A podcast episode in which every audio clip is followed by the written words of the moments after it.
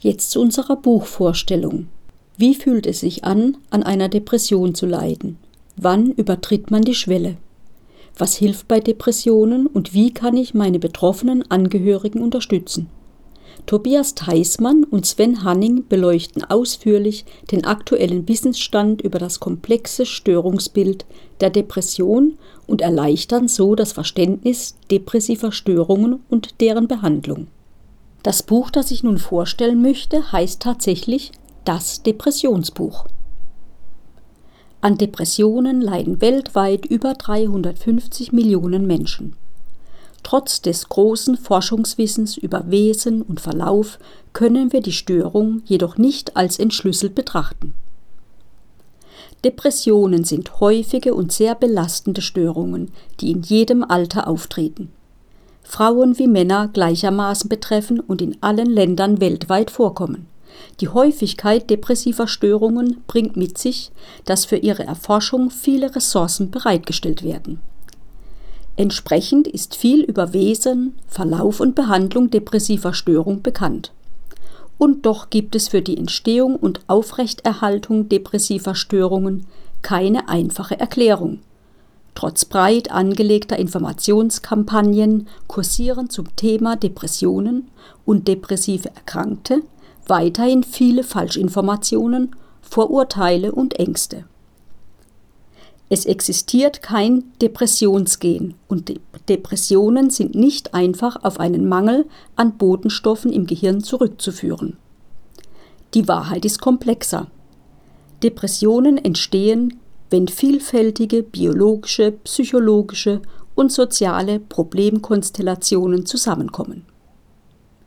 Tobias Theismann und Sven Hanning widmen sich in ihrem neuen Buch dem aktuellen Wissensstand zum Erscheinungsbild, dem Verlauf und der Häufigkeit depressiver Störungen und informieren über aktuelle Erklärungs- und Behandlungsansätze der verschiedenen Psychotherapieformen, Möglichkeiten der Selbsthilfe, über Pharmakotherapie und andere somatische Behandlungsmethoden.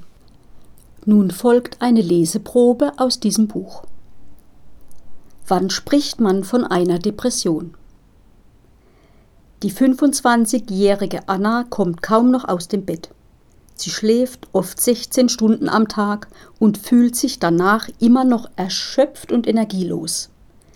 Die wachen Stunden verbringt sie zurückgezogen in ihrer Wohnung und kann sich nicht dazu aufraffen, etwas anzufangen. Es macht ihr alles keine Freude und sieht in nichts mehr einen Sinn.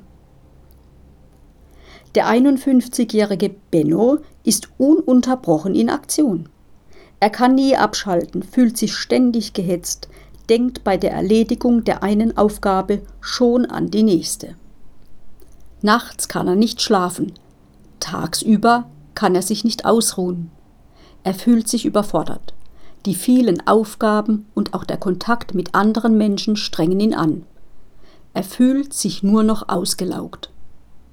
Depressive Störungen können sich wie bei Anna und Benno sehr unterschiedlich ausdrücken, so dass es nicht immer leicht ist, eine Depression zu erkennen oder von anderen Störungsbildern zu unterscheiden. Zum Erscheinungsbild. Anhaltende Niedergeschlagenheit und Traurigkeit sind die wesentlichen Anzeichen depressiver Störungen. Unter Depressionen zu leiden bedeutet aber noch viel mehr, als sich niedergeschlagen zu fühlen. Tatsächlich wirkt sich eine Depression nicht nur darauf aus, wie man sich fühlt, sondern auch darauf, wie man zum Beispiel über Dinge denkt, wie man sich verhält, wie man schläft, wie viel Energie man zur Verfügung hat oder wie gut man sich konzentrieren kann. Durch eine Depression verändert sich das Gefühlsleben auf zwei charakteristische Arten. Negative Emotionen nehmen zu, wohingegen positive Emotionen weniger werden. Auf der einen Seite dominieren somit negative Gefühle wie Niedergeschlagenheit und Traurigkeit, Angst, Wut und Gereiztheit das tägliche Erleben. Auf der anderen Seite treten positive Gefühle wie Freude, Zufriedenheit und Entspannung in den Hintergrund oder fehlen gänzlich. Dinge, die früher Freude und Glücksempfinden auslösten, wie Freunde treffen, einen Film ansehen oder Sport machen, fühlen sich auf einmal fade, hohl oder leer an. Diese fehlende emotionale Beteiligung kann sich steigern bis hin zu einem Gefühl der Gefühllosigkeit. Der Betroffenen fühlen sich emotional erstarrt, taub wie eingemauert. Oft beschreiben Betroffene ihr Gefühl als mehr als Traurigkeit oder trauriger als traurig und geben an, dass niemand dieses Gefühl nachvollziehen kann, der es nicht selbst erlebt hat. Depressiven Menschen fehlt es an Energie und Antrieb. Selbst Routinehandlungen wie Duschen, Anziehen oder Zähneputzen erscheinen auf einmal schwer, anstrengend und überfordernd. Manche Betroffene beschreiben ein Gefühl, als ob sie ein schweres Gewicht auf den Schultern tragen oder als ob sie durch Sirup warten müssten. Jeder Schritt ist kräftezehrend. Ein Patient beschrieb, wie er über Stunden im Dunkeln am Küchentisch saß, weil er sich nicht aufraffen konnte, den Lichtschalter zu bedienen. In der Konsequenz reduzieren viele Betroffene ihre täglichen Aktivitäten und ziehen sich immer mehr zurück. Andere wie Benno aus unserem Beispiel leiden unter starker Unruhe bis hin zu zielloser Hektik die ihm gleichermaßen erschweren, alltäglichen Tätigkeiten nachzukommen. Der depressive Zustand verzerrt das eigene Denken. Es dominiert ein selbstkritischer Blick auf die eigene Person, ein misstrauischer Blick auf andere Personen und ein pessimistischer Blick auf die eigene Zukunft. In extremer Ausprägung erscheinen die eigene Person und das eigene Leben als wertlos und jedes Streben nach Veränderung als hoffnungslos und sinnfrei. Negative Gedanken, Bewertungen und Erinnerungen quälen Betroffene in anhaltenden Grübelschleifen.